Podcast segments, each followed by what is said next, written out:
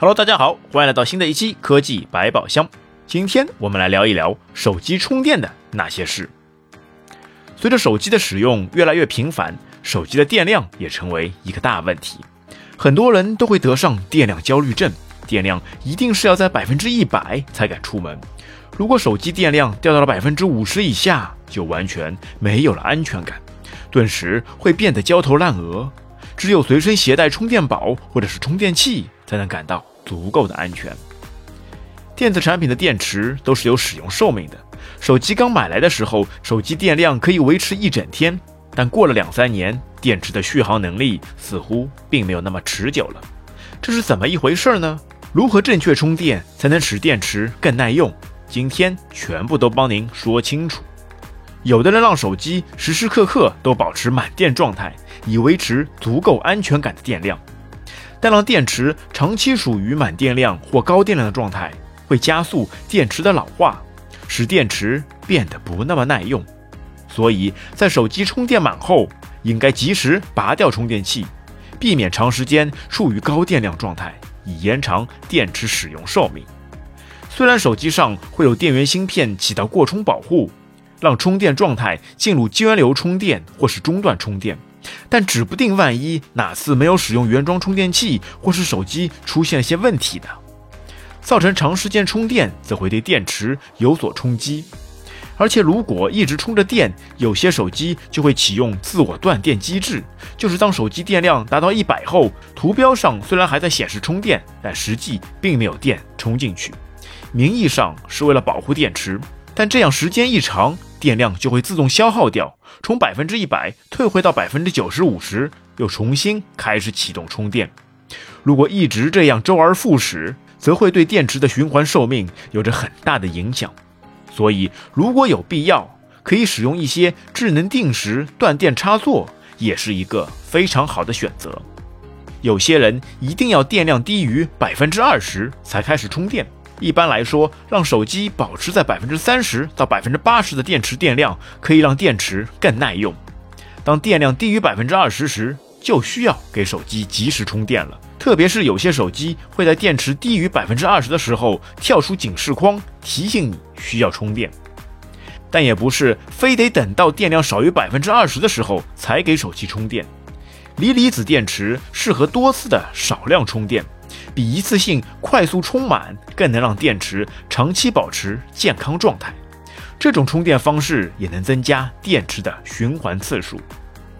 目前市场上的手机电池一般循环次数在一千到一千两百次左右，而电池健康状态如果在百分之八十以下，则表明电池的活性已经下降到了可以更换的地步。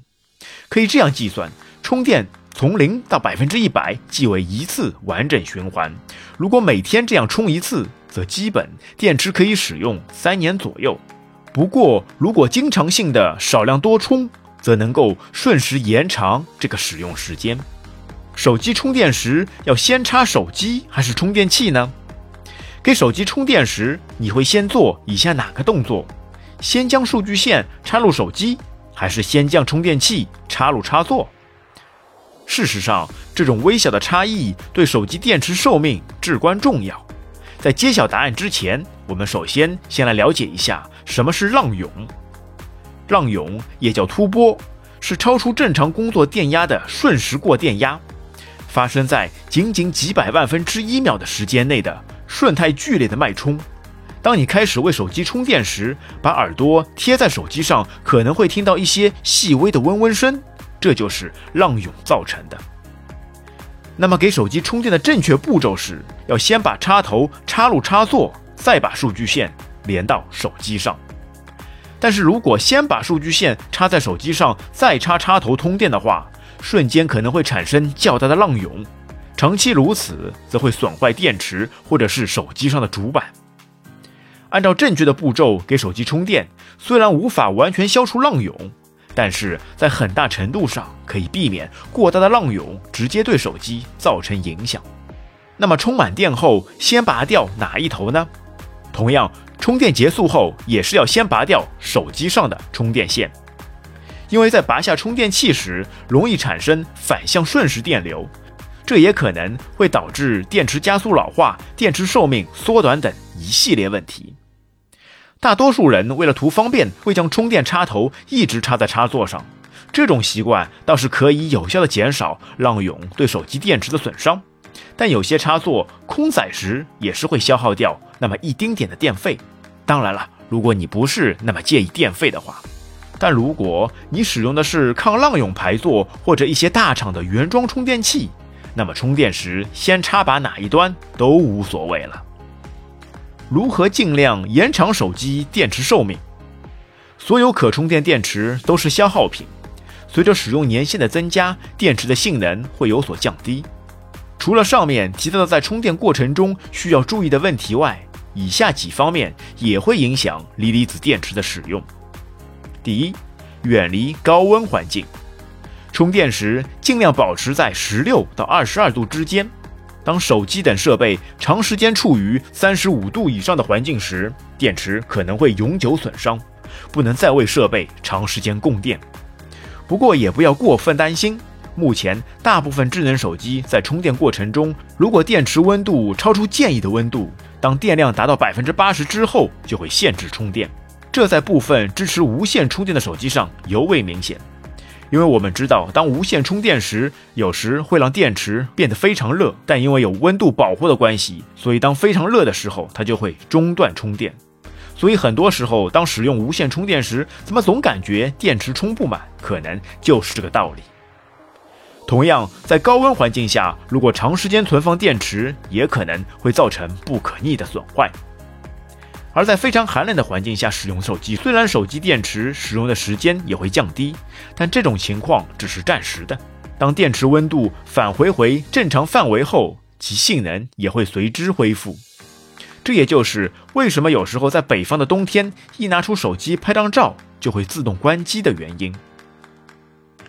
第三点，保持一半电量。如果含有锂离子电池的电子设备长期不使用时，电池在存放前电量的百分比也是很关键的。长时间不使用电子设备时，不要完全充电或完全放电，设备充电量应保持在百分之五十到六十左右。在电池电量完全耗尽的状况下存放设备，电池可能会陷入深度放电状态，从而使得电池无法再充电。相反，如果长时间存放满电量的设备，也会发生部分损坏。从而缩短电池使用的时间。再次使用长期存放的设备时，它的电池可能会处于电量不足的状态，需要先用原装充电器为其充电二十分钟左右。很多智能手机都推出低电量模式，在手机电量较低时，可以轻松延长使用时间。低电量模式一般会降低屏幕亮度，优化设备性能。并尽可能的减少系统动画。当你的手机重新充满电后，低电量模式也会自动关闭。本期节目我们就聊到这边，感谢您的收听，我们下次再会。